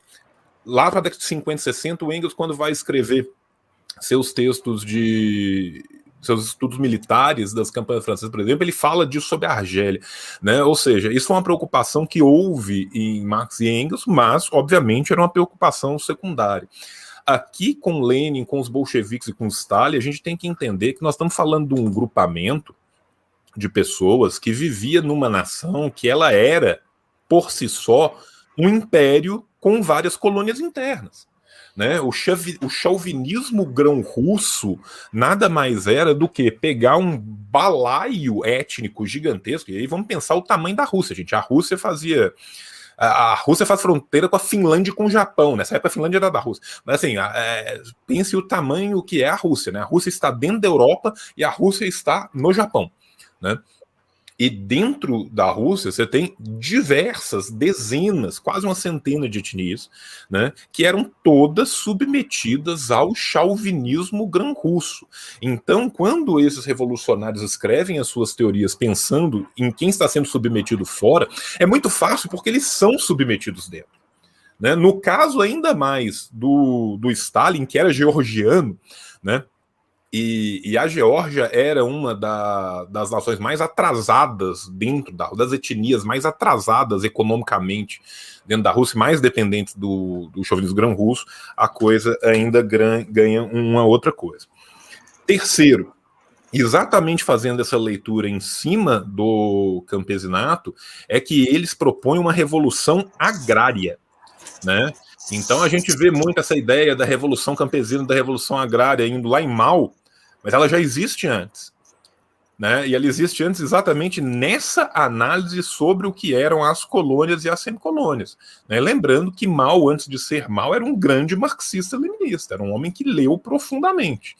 Né? Então conhecia bem essa tradição e essa tradição já aportava isso. E são coisas que eu acho que é, que é muito interessante a gente falar, porque a gente costuma ver isso lá na frente e às vezes a gente não sabe que isso existiu lá atrás.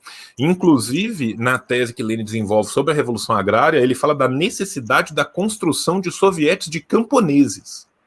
Né? Porque quando a gente pensa no soviete de trabalhadores e soldados, é uma coisa. Ele está falando, não.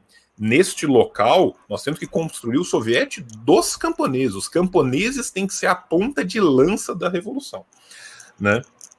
Aí tem uma outra coisa que, que, que, Lenin fala que eu acho espetacular, que é outra coisa que ele vai resolve um problema que estava lá na frente. Lenin fala que imaginar um passado idealizado do que acontecia antes da, do colonialismo como o futuro era dar com os burros na água, era dar um passo atrás. Ou seja, Lenin está combatendo o idealismo e o essencialismo. Né? Lá na frente, na, para quem for africanista como eu, para quem estuda o, a história contemporânea, né, você vai ver movimentos como a negritude, você vai ver movimentos como o próprio panafricanismo em suas vertentes de direita, essencializando uma ideia de uma África primeira que existiu lá atrás. Ou você vai ver dentro do panarabismo, fora das correntes mais politizadas, né, como o nascerismo, essa ideia também de essencializar um passado glorioso do califado e do os árabe, tal, tal, tal, tal, tal, tal. Essa ideia de essencialização ela vai contra a materialidade da praxis, né? E Lenin já a está combatendo aqui. Continuando, né? É, o Lenin já fala da necessidade de se entender um apoio ao movimento nacionalista que já exista, mas que seja um apoio crítico, que os comunistas não apesar de apoiar esses movimentos no que for possível, não deem a este movimento a condução política e que o campesinato tem que ser disputado de qualquer maneira e o campesinato tem que estar sob o controle dos comunistas. Isso é uma chave de análise aqui muito interessante para a gente pensar o que foi, por exemplo, a Guerra Prolongada Chinesa. Né? Como que essa chave de análise da necessidade de se manter o campesinato sobre o firme é, comando de um partido comunista e às vezes saber dá um apoio aqui, dá um apoio de lá, como que você vai fazer esse resto dessa dança é importante. Se a gente for pensar na questão laosiana, é a mesma coisa. Se a gente for pensar na questão vietnamita, é a mesma coisa. Então, assim, a gente vê como que essas teses né, do leninismo são teses muito importantes que vão permear isso, vão permear a, a história ulterior, né? Depois disso, tem uma outra coisa também, que é muito interessante, que Lenin fala aqui, que a partir da construção da União Soviética, não existe mais a necessidade dos países passarem por uma fase burguesa capitalista, que é possível a partir do momento que haja o apoio da União Soviética, existindo como esse farol, como esse guia, que os partidos que os países que são colônias ou semicolônias conduzam a sua revolução já em direção a uma república soviética, que eles não têm que passar, né, que não tem mais aquela necessidade de se passar por uma fase necessariamente capitalista de desenvolvimento para depois se agudizar a revolução, não já existe a União Soviética, já existe essa possibilidade, enquanto a União Soviética existir como horizonte de apoio, a União Soviética poderá fazer isso. Nesse sentido, a gente vê o tamanho da missão que a União Soviética se colocava, colocava sobre seus ombros.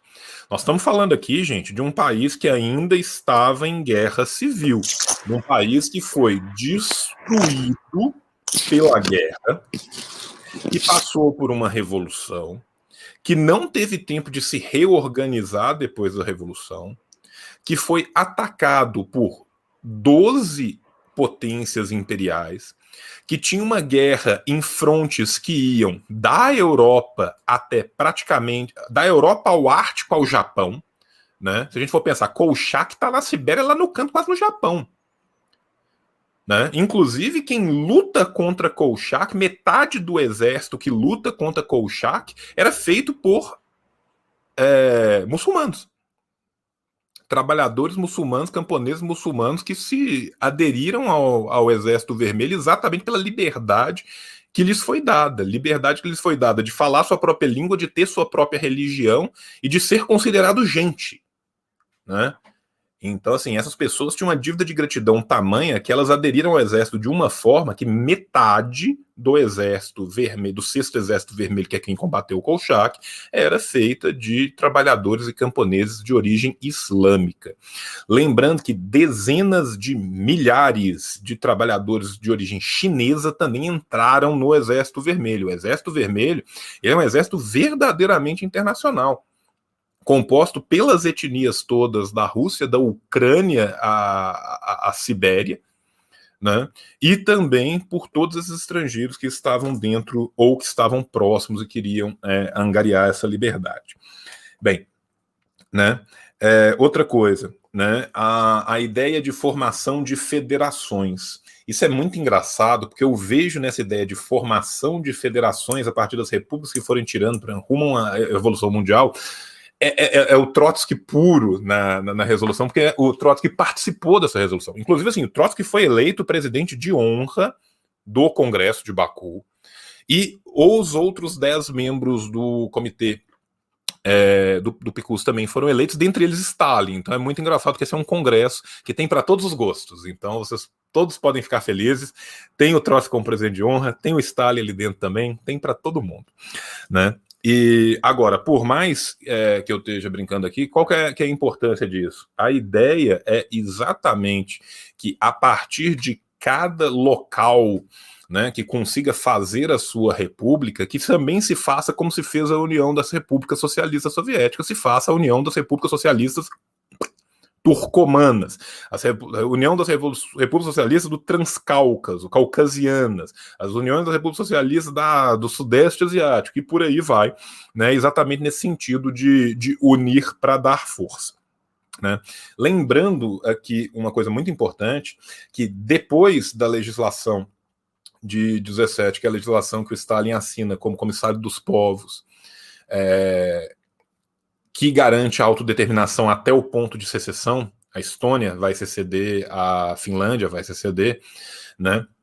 É também assinado posteriormente por Lenin e por Stalin o chamado aos trabalhadores islâmicos, né? Aos, aos trabalhadores e camponeses islâmicos, né? Chamado esse que foi que repercutiu tanto que aconteceu isso que eu falei aí na campanha contra o, o exército de, de Kolchak, né? É, outra coisa que Lenin falava, né? Ao contrário do que a Segunda Internacional tinha proposto, Lenin propunha uma união umbilical entre os trabalhadores dos países ditos avançados, ou seja, dos trabalhadores da Europa, e os trabalhadores, os camponeses do Oriente. Né? Se a Segunda Internacional estava né, toda trabalhada nas cores do nacional chauvinismo. E antes disso, no máximo, falava: não, primeiro nós vamos conseguir chegar no socialismo aqui, depois nós vamos chegar no comunismo aqui, e aí nós vamos ver esse povo marrom que está lá do outro lado da fronteira. Esse, era o, esse sempre foi o, o, o papo da, da, da, da, Segunda Internacional. Né? É, salvo raríssimas exceções dos seus membros, membros esses que rompiam com ela e eram mortos por ela. Né? Tá, tá aí o, o Liebknecht a Rosa Luxemburgo para gente não, não, não mentir sozinho. Né? Mas a Terceira Internacional não. A Terceira Internacional falou diretamente a cada um dos trabalhadores da Europa, dos países avançados, dos Estados Unidos, da Austrália, da Europa, de todo mundo, né, que era obrigação dos países, dos trabalhadores e dos partidos comunistas desses locais apoiarem os trabalhadores dos países coloniais e semicoloniais. E isso não foi só falado, não. Teve muita treta dentro da internacional e muito partido que não foi aceito, que foi expulso, que foi penalizado por conta desse tipo de coisa. Então, assim, isso não foi apenas escrito, não, isso foi escrito em pedra e foi cobrado com muita força, né? Outra coisa que nesse mesmo sentido foi feito era a luta contra o chauvinismo. Fosse o chauvinismo da nação central, fosse o chauvinismo local. Né? Era muito importante entender também que esses nacionalismos e essas disputas étnicas e essas brigas que houveram no passado ou que continuavam no presente tinham que fazer parte do passado, que a construção socialista ela tinha que partir de um novo panorama. Né? Então, assim, vamos pegar Baku, por exemplo, o próprio lugar onde foi feito o, o Congresso. Baku era um lugar extremamente rico, né? Baku tinha os campos de petróleo, os campos de óleo mais importantes da Rússia czarista inteira, né? Tanto que Baku foi um dos primeiros lugares a serem atacados quando teve a revolução, porque eles precisavam de tomar Baku, né? O soviete de Baku foi um dos sovietes, junto com o soviete de Tashkent, acho que os dois da Ásia Central mais abnegados e que mais lutaram, que mais perderam gente, e, e, foram assassinatos brutais, assim. Teve uma época que os brancos retomam a cidade, que eles pegam literalmente quem era o, o, o Comitê Central do Soviete matou todo mundo em praça pública, né? Que são os 18 que, inclusive, vão ser depois, é, vai ter uma homenagem a eles durante o, o, o Congresso. Né? Ou seja, qual que era a ideia aqui? A ideia era combater o chauvinismo exatamente para que não nascessem novas é, independências que fossem, né, fossem é, conspurcadas por essa ideia. Né? Porque imagina, aí nasce uma independência Azerbaijão completamente chauvinista. Chauvinismo Azerbaijão. E aí, quem é Tadjik, quem é Uzbek, quem é Kirguiz, vai fazer o quê? Aí eles vão perseguir, aí depois eles vão perseguir de volta. Então, assim, é até uma questão né, básica de, de, de política. Você tem que dar a mão pro amiguinho, tem que ficar na camisa da amizade, tem que vestir a camisa da amizade. Né? E, e por fim, a, a última ideia desse, desse, desse documento que foi né, forjado pela pena de Lenin, mas juntamente com, com aqueles que estavam compondo né, o segundo congresso da Terceira Internacional, é que esses trabalhadores fossem conquistados, os trabalhadores do Oriente, para o comunismo. Né? Não bastava simplesmente levar eles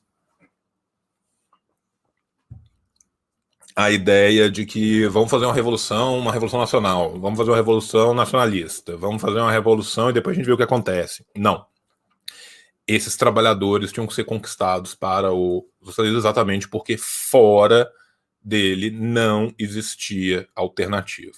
E era exatamente mostrando esta construção global de como o imperialismo vinha. E para essas pessoas, gente, não tinha que mostrar nada nós temos ali em Baku 2.050 delegados, tá? Mais ou menos a metade deles formalmente filiados a partidos comunistas, né? pouco menos da metade, 45, 47%. Uns 25, 30% deles eram já é, aliados dos partidos, mas ainda não formalmente feitos, e 30% eram os chamados independentes. Dentro dos independentes, você tinha os independentes independentes, e você tinha os burgueses, você tinha os ligados a, a certos é, círculos da burguesia ali. Essas pessoas, fora esses que estavam ligados aos círculos mais altos da, da burguesia, elas sofriam diuturnamente, na carne, na pele, nas suas famílias, a perseguição brutal. O Klaus falou da perseguição, eu vou falar um pouco também do que foi a perseguição. É, o Império Britânico ordenou que qualquer pessoa que estivesse deslocando para o Congresso de Baku, em qualquer área que fosse do Império Britânico, ou por mar, aonde fosse possível atacá-lo, deveria ser atacado. Eles fecharam o estreito da Turquia para não deixar as pessoas passarem. Aí teve uma tempestade violenta, os barcos da, da, da, fraga, da, da frota, da flotilha britânica teve que sair, e os caras foram de barquinho perigando de morrer para conseguir atravessar o negócio no meio da tempestade. No Irã, as pessoas foram mortas. Vamos lembrar que o Irã estava ainda sob domínio britânico. As pessoas foram mortas. No Transcáucaso todo e na Caucásia inteiro, que teve muita gente que veio da Armênia, da Geórgia, daquela região, as pessoas fech... as fronteiras do que nesses governos na época ainda estavam, né, sob o domínio dos brancos, né, e do e, e de do governo burguês, as fronteiras foram fechadas. As pessoas tiveram que passar por fronteiras fechadas, fugindo e à noite e, e se esgueirando no meio do mato para poder chegar. A mesma coisa aconteceu também em partes da Ásia, né, onde você tinha o Raj britânico fechou suas fronteiras. Os indianos que foram para o Congresso, eles foram via Tashkent, eles foram a pé para o Congresso. Tá? Então foram duzentos e tantos caras que saíram andando, fizeram uma caminhada gigantesca e chegaram em Tashkent, de Tashkent foram depois para Baku. Né? Então, assim, isso para vocês terem ideia do que, que era a presença nesse congresso. O Klaus já falou, o trem que sai de Moscou e vai, esse trem, ele é, existem tentativas de vitimar esse trem na ida e na volta. Não satisfeito em ter tentado não deixar com que as pessoas chegassem, também tentaram matar as pessoas quando elas voltaram. Além disso, a gente estava num momento de guerra civil que era tão brutal que teve uma hora que na Ucrânia o trem teve que parar, todo mundo que estava no trem teve que descer, cada um pegou um machado e eles foram cortar cerca das casas para colocar no trem para conseguir fazer o trem ir, porque não tinha mais nada para fornalha. Tá? Então, assim, é, é, é, realmente uma coisa épica que a gente não consegue né, sequer imaginar. Né? Lembrando que nós estamos num momento na Europa né, posterior ali né, da, da Segunda Guerra que não. Esse era um momento de subida muito grande do, do socialismo ainda, né? mesmo com a derrota na Alemanha. 1920 foi um ano de greves gigantescas pela Europa inteira. O movimento ainda estava muito forte. Dois, três anos depois ele vai dar uma outra descida, depois a gente vai ter uma outra subida, né? Mas esse, a gente tinha esse movimento muito forte, inclusive com a presença de vários membros que vieram da Europa. Membros esses que vieram da Europa que já começavam a falar abertamente contra suas próprias colônias. Você vê já comunistas sobre comunistas europeus continentais já sob essa forte ideologia anti-imperialista e anticolonialista, né, bebendo das águas do, do, do melhor do bolchevismo e do leninismo. Né? Você vê a denúncia, por exemplo, né, por parte dos membros da Holanda, das próprias colônias holandesas. Você vê as denúncias dos membros da França da perseguição aos trabalhadores dentro e fora da França. Né? Você vê a denúncia do imperialismo britânico, por mais que mal traduzida, por parte do, dos próprios membros britânicos. Né? E aí, uma outra coisa que eu quero falar, e aí eu vou passar para o negócio, porque eu tinha falado para o Klaus, vamos fazer até uma hora. Nós já estamos com uma hora e meia e nós não mostramos livro. Tá? Então eu vou fechando por aqui, né? Para a gente não, não ir longe demais, mas eu quero só falar uma coisa. Né? No mundo colonial, a gente tinha, a gente vai ter, né, logo antes ou logo depois do, do Congresso do Baku, né, a revolução estava continuando no México, né, 21, 22 tem Egito, né? A gente já tinha um começo de revolução na Mesopotâmia que vai conseguir uma, um, se livrar um tanto quanto do, do julgo britânico, porém acaba de uma forma muito ruim. Já logo depois, né? A Turquia com a Tarturk, depois você vai ter aquela revolução nacionalista meia boca, né? E você tem a China, né, que mandou membros. É, a gente tem já a presença de delegados chineses no Congresso. Se não me engano, são dois ou três delegados chineses e um japonês. Teve até delegado japonês nesse Congresso. Né?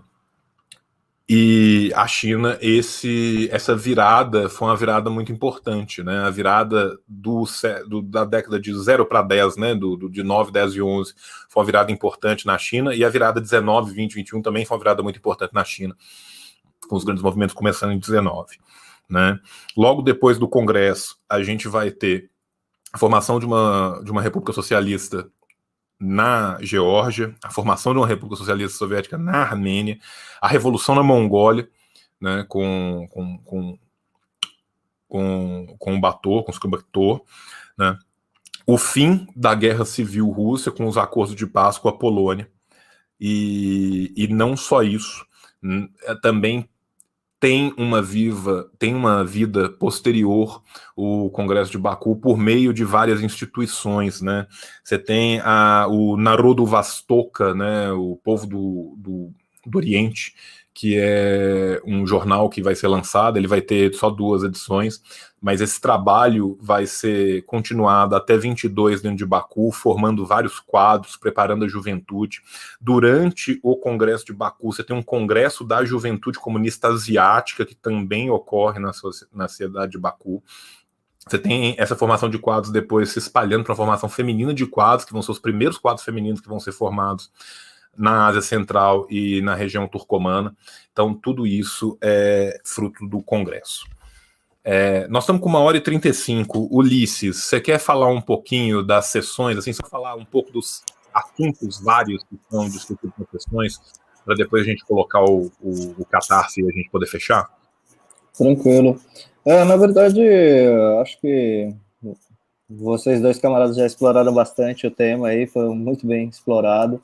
Eu acho que um, um ponto que, que fica muito claro também quando a gente vai lendo as atas é que nessa luta contra o, o colonialismo uh, fica aquela lição realmente de que cada povo tem que lidar com sua própria burguesia, porque ele sempre, de, ele sempre fica denunciando justamente tanto o Império Britânico quanto o Império Francês, basicamente, principalmente, uh, mas também a, a, conveniência e a aliança entre a burguesia local, né, que sejam os pachás, uh, béis, emires, todos, todo esse pessoal de, das várias regiões ali da, do, do sudoeste asiático uh, com o imperialismo, né? Então eu acho que realmente eu acho que esse daí que é o mais interessante, né? Porque é, e é isso que acontece ainda hoje em dia, é, de, de, diversas formas. É, sempre a burguesia local está tá de braços dados com o imperialismo para subjugar a classe trabalhadora. É isso. Perfeito, gente. Deixa eu colocar aqui para vocês François Hartog, obrigado. Obrigado. Luciana Mello colocou aqui o François Hartog. É o historiador que eu queria que, que fala sobre bárbaros, sobre a questão do outro na Grécia. O, o Hartog tem dois livros que ele fala disso, e os dois são muito bons. Obrigado, obrigado. Eu super tinha esquecido o, o nome do Hartog. Gente, vou pôr aqui para vocês o nosso catarsezinho, para que vocês possam vê-lo aí na tela, bem bonitinho de vocês. Né? Nós já conseguimos passar a nossa meta, já estamos em 116% da meta. O que que isso significa? Isso significa, eu vou aqui nas recompensas. Cadê as recompensas? Perdi as recompensas. Aqui que todo mundo que está participando já vai receber um cupom de desconto na Ciência Revolucionária, válido por um mês. 10% no estoque, ou seja, é um cupom espetacular, tá? Quero lembrar a vocês que a Ciência Revolucionária está aí em pré-venda do livro maravilhoso do Walter Lippold sobre Fanon. Tem o livro da KFA sobre Coreia, para você que quer saber melhor sobre a melhor Coreia, né? além de outros milhões de livros, como, por exemplo, o Atualidade de Stalin, do Klaus, que é um livro espetacular. Se você quer saber dos debates historiográficos sobre Stalin, literalmente qualquer coisa. O, o, o Klaus foi assustador e cobriu o livro inteiro. O Klaus foi semi-onisciente no rolê e, e cobriu basicamente tudo que é polêmico. Né? Nós estamos com 116%. Se chegar a 150% da meta, quem forem os contribuidores vão participar de uma live exclusiva com no mínimo duas horas aqui no YouTube, né, nosso, que vai ser de novo eu, o Klaus e o Ulisses conversando com vocês aí em pormenores sobre cada sessão, tirando dúvidas sobre o contexto, tirando dúvidas sobre o que aconteceu depois, o que aconteceu durante, né, tirando dúvidas do próprio texto, da própria tradução, dos movimentos envolvidos, tal. Nós vamos estar tá aí por conta, passando uma conversa bem legal com vocês por duas horas, né? Quem quiser ver mais o que acontece, lê lá embaixo, vocês vão ficar felizes e surpresos e vão ficar falando, pelo amor de Deus, eu quero que chegue nas metas como que você pode colaborar com o nosso Catarse? Primeiro, você pode doar 10 reais ou mais e falar assim, gente, amo o projeto de vocês, toma aí, ajuda na impressão, ajuda nos custos, ajuda nas coisas, e é o que eu quero. Só que você dando esses 10 reais, você já ganha os 10% de desconto das ciências revolucionárias. Dependendo da sua compra, já vai ser bem maior. Então, considere essa possibilidade. Você que não quer ou não pode colaborar com mais, né? Essa é a primeira. Segundo, 40 reais ou mais, você ganha o livro, né? E mais 15 de frete, né, gente? Dá 55 o total. O livro por 40 reais está absurdamente barato, tá? É, o papel pólen que a gente vai fazer, ele infelizmente subiu 1.200% no último semestre. O preço de printagem de livros subiu exponencialmente. E a verdade é que a gente colocou um preço muito barato, um preço que cobre os custos, né? Ali na, na, na tábua da beirada, exatamente para poder levar este livro a cada vez mais pessoas. Quem quiser doar 50 reais ou mais, mais os 15 de frete, ou seja, 65 reais no total, leva o livro e leva o marca-página com a arte exclusiva, que eu vou mostrar as artes daqui a pouco. Para 75 reais, 60 reais do pacote, mais 15 reais de entrega, você leva o livro, o marca-página e um pôster maravilhoso. João, mas eu sou jovem, eu sou da geração do Kindle, eu gosto de ler online. Ou se não, João, eu moro na Lua, eu moro em Baku e não tenho como receber o livro. Como que eu faço? Aí a gente fez especialmente o pacote do web congressista. Você paga 30 reais e você leva o congresso, o marca-página e um pôster também, o pôster 4 é exclusivo, tudo isso em formato digital. O livro vai em PDF, as artes vão prontas para imprimir com a sangria em alta resolução. Tá? Então, se você mora fora do Brasil, se você prefere o livro virtual ao livro físico, você tem essa opção.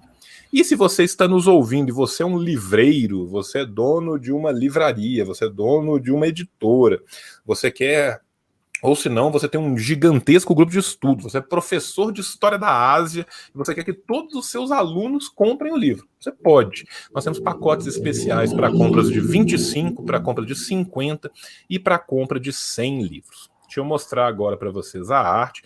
Lembrando que essas fotos lindas e maravilhosas que vocês estão vendo aqui, né? Aqui está o Zinoviev. Zinoviev não conseguia falar com o braço para baixo. É, se, se tem uma foto do Zinoviev falando, o braço dele está para cima.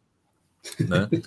Não, é impressionante, são todas, cara. Né? Essas fotos maravilhosas aqui, ó. Essa aqui é a foto da abertura do, do, do Congresso, né? Foto da mesa, né? Aqui o Zinovia tá calado, tá vendo? O braço dele tá para baixo. É... Você tem essas fotos lindas aí. Várias fotos estarão também dentro do livro. Então, além de tudo, o livro será visualmente glorioso, tá? Essa é a capa do nosso livro, maravilhoso. Né? Povos oprimidos univos, o Congresso de Baku do povos, do, dos povos do Oriente. Por quê? que chama povos oprimidos univos, chama povos oprimidos univos porque Zinoviev fala, né, que agora finalmente pode se mudar o lema da Internacional para trabalhadores do mundo univos, para trabalhadores e povos oprimidos do mundo univos. Por isso que a gente colocou o título dessa forma. Aqui está a frente e o verso do marca-página exclusivo. E aqui está o pôster que você vai levar em A3 para você poder moldurar, colar no seu quarto e deixar a sua casa bem bonita, cada vez mais anticolonial, tá? Então é, é isso aqui. Deixa eu voltar para a gente. E é isso, gente. A gente tá, a gente fez um trabalho com muito esmero, com muito cuidado, com, com muito carinho, com muito amor porque a gente acredita muito na mensagem que o Congresso deixa e essa luta que é uma luta que a gente continua a construir 100 anos depois. Então, todos vocês que puderem e quiserem, por favor, aproveitem, porque está acabando. E aqueles que não puderem, que puderem divulgar o Congresso, quem sabe aquele seu amigo da RI, né? Aquele seu amigo, você que tem vários amigos azerbaijes que moram no Brasil, falam português fluente e que reclamam o tempo todo que nunca leram o Congresso de Baku, é para eles, é para eles que nós fizemos. Então você passa para esses seus amigos azerbaijes. Gente, vamos nos despedindo aqui, deixar uma, as últimas palavras aí para vocês. Cláudio Ulisses, brigadíssimo pelo, pela presença, pela paciência. Né? Vou, vou passar a palavra para o Cláudio, depois para o Ulisses, para vocês se despedirem. Menino Klaus. Opa, camarada, obrigado aí. Eu que agradeço né, por mais esse projeto.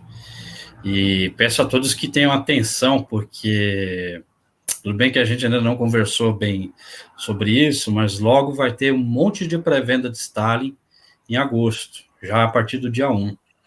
Né? Peço que vocês tenham muita atenção no site da editora. Tá? Aproveitem e... o cupom, hein? Quem, quem é, comprar vai ter cupom.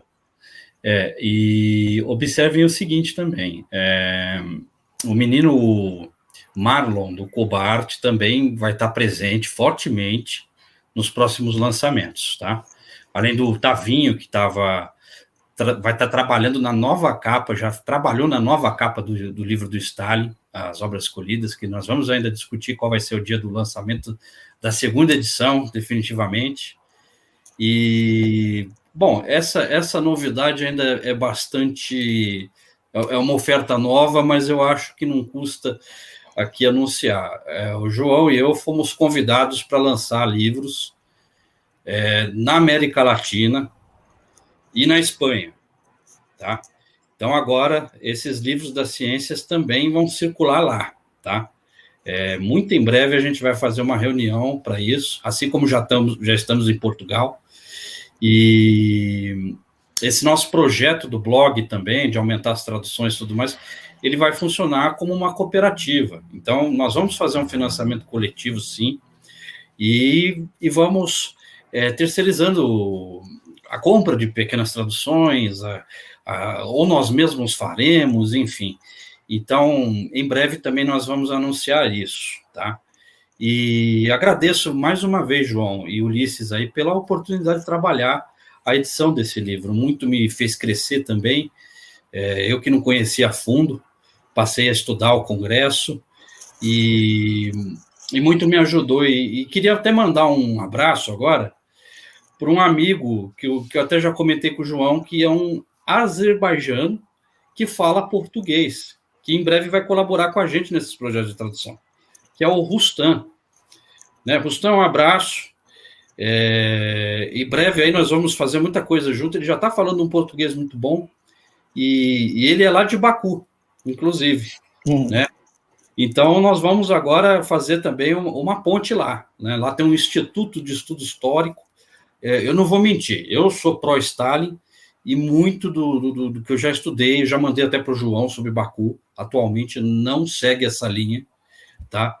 Mas uma coisa que eu vou adiantar, eu estava olhando os arquivos de Baku dos expulgados, nem o vigésimo congresso é, conseguiu, digamos, é, reabilitar todo mundo. Uma, acho que a grande maioria do que, dos documentos que eu olhei não estava reabilitado. Então, realmente, não foi por, por, eles serem do Azerbaijão que aconteceu isso. Isso já é uma prova que Stalin não era um genocida, gente. Já é uma, mais uma prova. E, e, e essa linha, infelizmente, está muito presente lá hoje. Nós temos que combater. E vamos que vamos, camaradas. É isso aí. Um forte abraço a todos e até o próximo aí. Meu querido Ulisses, sua vez de dar um tchau pro pessoal. Valeu, pessoal. Obrigado pela oportunidade. Valeu, João. Obrigado, Klaus, também, pra, por ter dividido isso daqui, essa live. Obrigado pelo convite. Eu queria dizer que, na verdade, é, louvar os esforços que tanto as Ciências Revolucionárias quanto outras editoras, como a Lavra Palavra, a Ruptura, é, estão trazendo traduções realmente que de materiais que não havia em português e que provavelmente não chegariam se não fosse através dos esforços dessas pessoas todos envolvidos. Uh, justamente nesse sentido de que é, esses livros vão justamente contra a, ideologia histórica convencional que, que circula no, no, no, país. Né? Então, eu acho que é, são esforços necessários e convido a todos para garantir as suas edições dos livros, porque uh, acabou, dificilmente uh, encontra novamente. E é isso, novamente agradecer a todos, todos que no, nos ouviram, e, e é isso, até a próxima. Valeu, obrigado. Gente, eu vou fechando aqui então. É, primeiro aqui, ó. Quando será liberado o cupom da Ciência Revolucionária? Será liberado depois que terminar o, o Catarse. Quando terminar o Catarse, aí o Klaus gera o cupom, eu vou receber uma lista com o e-mail de todo mundo que participou do Catarse, aí eu vou mandar uma, um e-mail gigante para 100 bilhões de pessoas com o cupomzinho falando assim: se divirtam, cis. Tá? E aí vocês vão ter esse cupom e aí ele vai ficar válido durante um mês.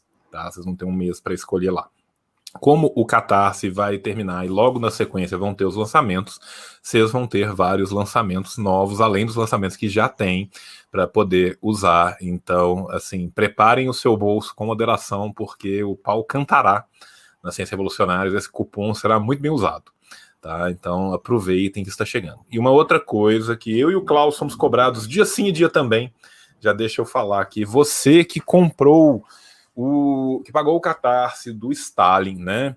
O Klaus passou por uma situação pessoal muito difícil, eu passei por uma situação pessoal difícil, por isso a gente não conseguiu fazer ainda o curso. Agora, no mês de agosto, nós vamos organizar de forma que a gente vai fazendo lives no canal, exclusivas para quem comprou o, o Catástrofe do Stalin, que aí toda semana nós vamos fazer uma live, e aí essas lives vão formar o curso, vão ser quatro lives, né? Que você sabe como é que são, gente. A gente jura que a gente vai tentar ficar em uma hora em cada um, mas a gente né, sabe que o céu é o limite. Então, assim, a gente vai tentar não ser longo demais. E essas lives vão ser lives exclusivas, elas vão ficar né, privadinhas, escondidinhas no canal. E vocês que participaram do Catarse terão um lindo link pelo qual vocês vão poder entrar, tá bom? Só para responder isso, então, gente, beijo enorme no coração de vocês. Obrigado demais, Ulisses. Obrigado demais, Klaus. Paz entre nós. Guerra aos senhores, venceremos e tchau, tchau!